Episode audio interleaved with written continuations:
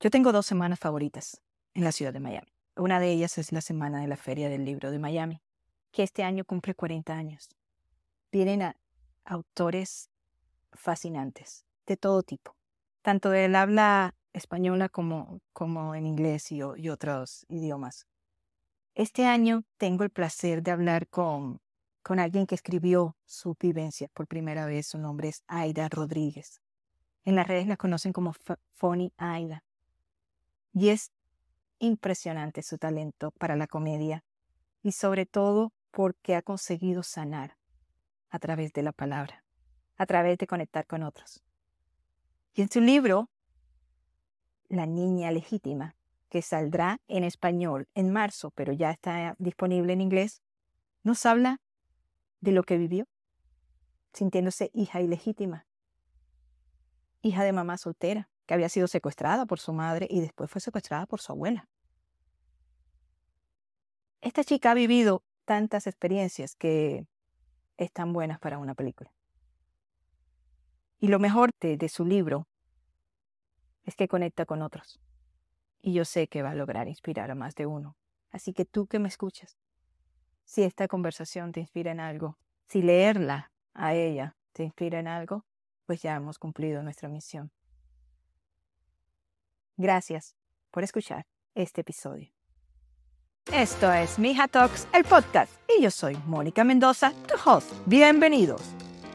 Aida Rodríguez, la niña legítima, felicidades por esa historia. Gracias. Y, no solo por, por la historia, sino por compartirla, porque no todos tienen ese coraje. Y y cuando la gente te, lee, sé que se ven reflejados en algunas de tus experiencias, así que has llegado a la gente, mija. Ay, gracias. El libro sale en español en el, al principio de marzo y me alegro porque quiero que mucha de mi gente, nuestra gente latina, se, se, se sientan que es verdad, es muy importante hablar de las cosas que pasan en la familia que no deben de ser para que no sigan pasando. Y hay mucha gente que me critican y me dice que lo que pasa en casa se queda en casa, pero hay generaciones de trauma que siguen porque no decimos nada y tenemos que hablar de esas cosas para, para, para poder superar las condiciones, las condiciones de la familia. Así que yo me siento muy movida de tanta gente que me ha respondido y me, han dicho gracias por hablar esto, porque por esto yo me veo, ahí me veo en eso.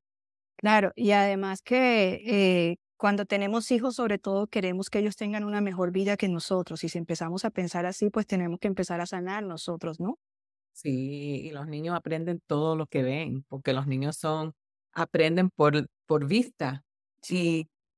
Y, hay, mira las cosas que nosotros pasamos eh, nosotros en esta generación, que nosotros no, nos criamos en los 1800 y las cosas iban pasando porque nos enseñaron que hacían las cosas, especialmente las cosas con las mujeres, muchas mujeres que, eh, teniendo que sobrevivir el machismo y, y la, las cosas feas que pasan en, en nuestros países, que de verdad son unas cosas que tienen que parar, tienen que parar. Sí, eh, y precisamente uno de los episodios de mi, de mi podcast hoy es sobre eso, sobre los feminicidios y sobre las situaciones que siempre justifican ¿no? en nuestras sociedades que, que no entiendo cómo, cómo no cambian. Aida, quiero empezar con una pregunta eh, muy al punto y es que remover toda, eh, todas estas cosas lo cambia uno. y, y, es muy, muy tenaz. ¿Qué aprendiste de ti misma después de escribir esta historia? Aprendí que era necesario ah, perdonar y perdonar no es algo que se le regala a otra persona, es algo para que uno usa para cuidarse. Y porque yo siempre aguantaba eh, perdonar a la gente como si fuera un premio que le estaba regalando a la persona que me hizo algo. No lo voy a perdonar, no se lo merece pero yo me lo, me lo eh, merezco que perdonar a la persona para eh, tener una condición eh, mental mejor y emocional, emotional, sí, emocional. Y para mi salud mental era muy importante aprender a, a perdonar y que mi mamá y mi papá hicieron lo mejor que hicieron con lo que tuvieron porque son personas, son humanos y eh, poder verlo como gente y como niños chiquitos que ellos mismos tuvieron su trauma me ayudó mucho, no solo con ellos, sino con mis hijos también. Claro. Y eh, nosotros tenemos mucho en común y eso fue una de las cosas que me ilusionó más de, de hablar contigo, porque yo también soy madre soltera en algún momento, ya, ya divorciada, pues el padre de mis hijos muere. Y, una de las cosas que yo no quería era meter a alguien más en la familia, ¿no? Que nos cambiara todo. ¿Qué aprendiste de ti misma después de, de, de todo lo que pasaste? todas las experiencias que la vida te estrelló contra el piso muchas veces, pero que ahora, ahora te das cuenta que lo lograste, ¿no? Y, y lo hiciste como madre soltera. ¿Qué aprendiste de ti misma después de todas estas vainas? Tú sabes que aprendí que ser, estar sola no era, no era tan malo como me dijeron cuando era chiquita. Que yo no necesitaba estar con un hombre para ser una persona completa. Eh, eh, eh, no quiero estar con un hombre sin ser una persona completa, porque entonces sí que es dysfunction, disfunción, ¿no? pero aprendí que era importante lograr una vida que quería yo, yo misma para poder tener, para poder creer en mi misma persona y me siento muy bien que no me casé y que no, no me metí en otra relación con otro hombre, con mi hija y mi hijo, con lo que pasé yo, yo no quería que pasaran ellos. Mucha gente me dijo que me dijeron que eso no era saludable y yo pienso que aunque si no era saludable, fue lo mejor para mí, para mis hijos, que ese trauma no lo tienen, porque yo no estaba completamente en, el, en la posición que tenía que estar mentalmente para poder tener una relación saludable con un hombre, iba a traer más trauma para mí, ah, para mi familia, y yo me siento muy bien que yo pude en ese momento decir, no, yo no, yo no puedo hacer eso. Así que eh, estar sola fue lo mejor que me pasó, porque en esos momentos de estar sola aprendí que mi mamá lo pudiera hacer, mi abuela lo pudiera hacer y muchas mujeres lo pueden hacer si, si, si solamente eh, de verdad se ponen a, en, en el, en se, se, ponen para ellos mismos, para ellas mismas. Claro, porque cuando, cuando vayas a estar con alguien, estás con esa persona porque quieres estar, más no porque necesitas que esté allí, ¿no? Entonces no te eh estás aferrando a esa persona. Sí.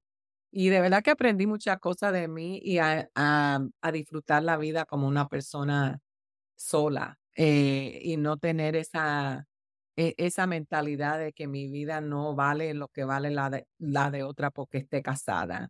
Y de verdad que me, eh, el romance más grande que, que me ha pasado a mí es el, el que he tenido con mi misma persona y me siento muy contenta y en paz, que puedo y moverme por el mundo sabiendo que yo no, a mí no me falta nada porque yo no tengo un hombre, que yo me siento, porque a mí me dijeron tanto cuando era chiquita, te tienes que buscar un esposo que te cuide, que te atiende, te atienda, que te proteja.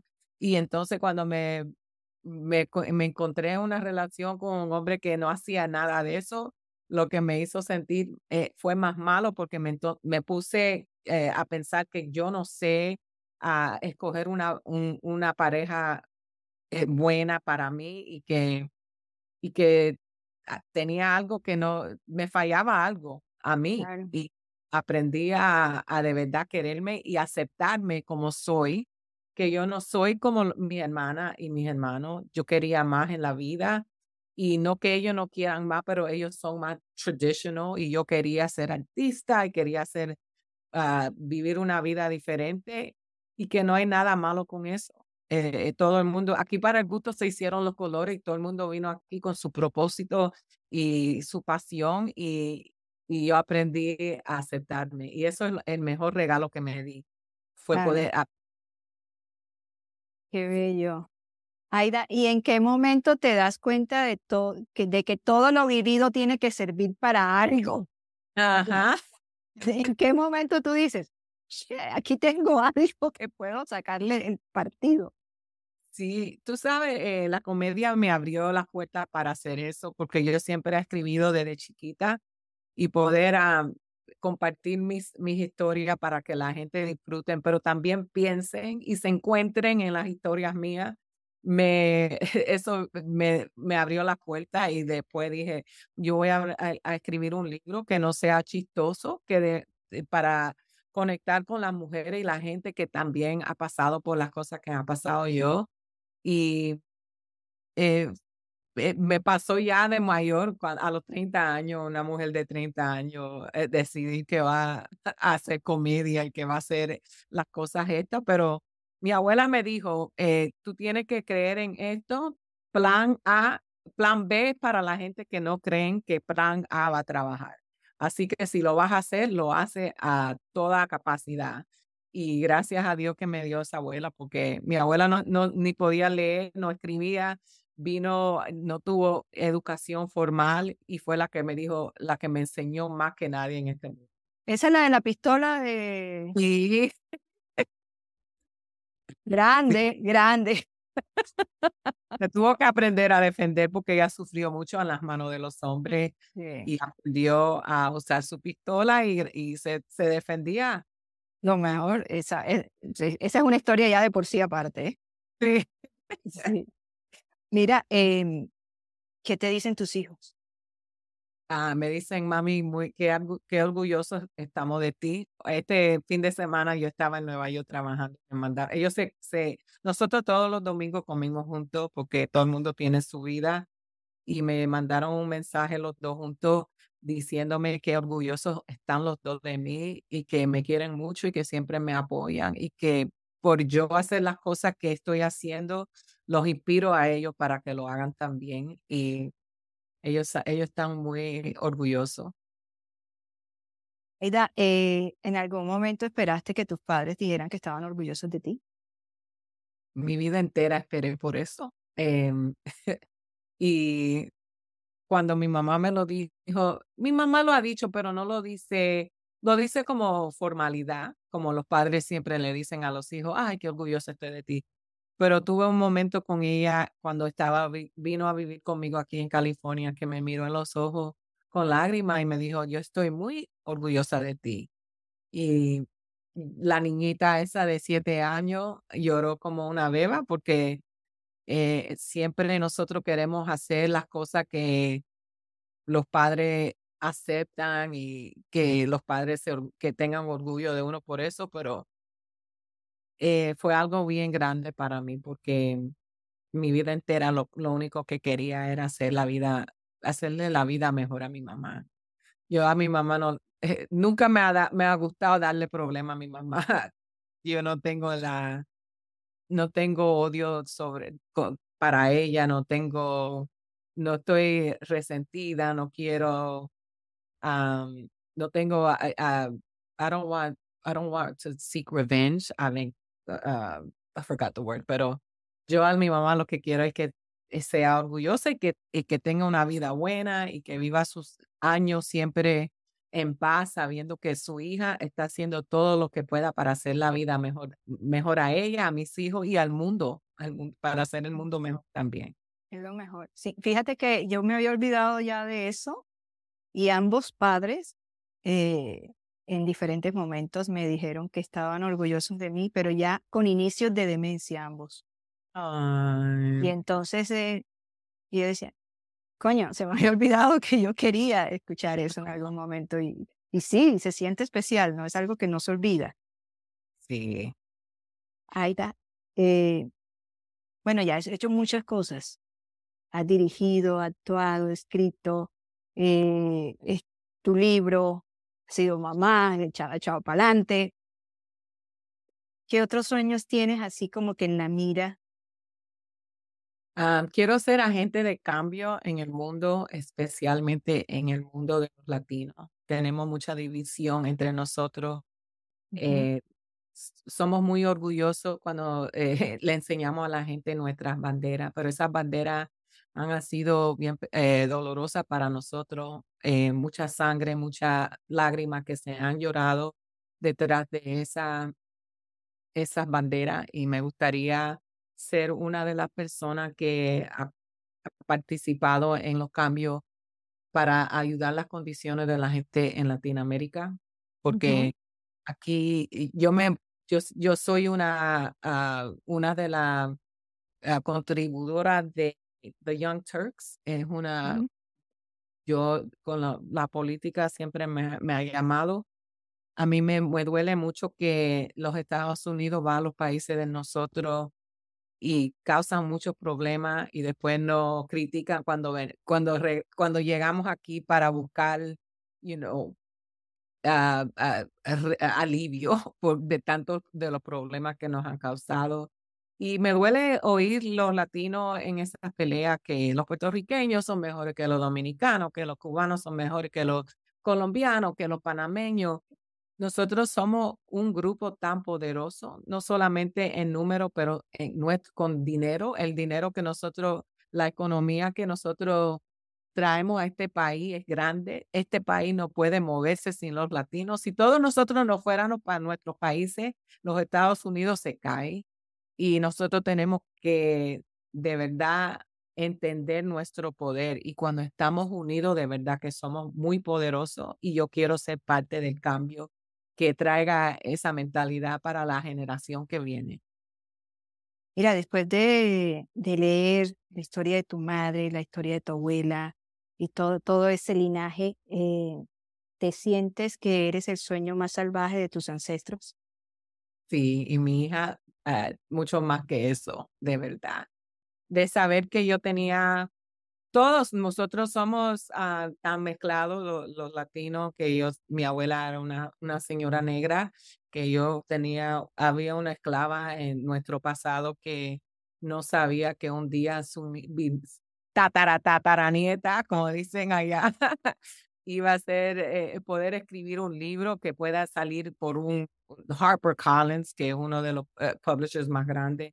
Sí, pero también que la humanidad no se ha muerto, que yo quiero a la gente y quiero ver, que me, me, gustaría ver armonía y paz y, y, y quiero ver la gente muy a progresar. Entonces sí, yo, yo soy el sueño de esa, de esa abuelita que yo me, que yo le, le oro y le tengo su altar.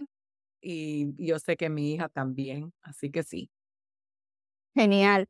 Vas a estar aquí en Miami en la Feria del Libro. sí. A ver, ¿cuándo te día, Sí, el, día, el 18, el sábado. Ah, e, y, voy a estar ahí. Después en la noche me voy para ver a, a Mark Anthony. Yes. Pero ese sábado y estoy tan contenta de poder llevar el libro a Miami porque en Miami, de verdad que yo nací en Boston y me llevaron a la República Dominicana, pero en Miami es donde empezó, empezó todo para mí y mi vida, eh, mi mamá está ahí, mis hermanos, mi abuela está enterrada ahí, mis tíos, mi bisabuelo. Así que mi corazón está en Miami, poder venir a compartir esa historia donde empezó todo es bien especial para mí. Estoy tan contenta de poder hacerlo. Ay, qué rico, sí, quiero conocerte cuando vengas. Igualmente, sí. Óyeme, bueno, eh, felicidades, mi hija, para adelante y qué, qué, lindo, leer estas historias, de verdad. Gracias y nos vemos pronto si Dios lo permite. Vas a ver que sí, hasta aquí llegamos en esta nueva entrega de Mija Talks. Gracias por acompañarnos y si te gusta nuestro contenido, pues síguenos en Spotify, Amazon Music, iHeartRadio y otras plataformas. Hasta la próxima.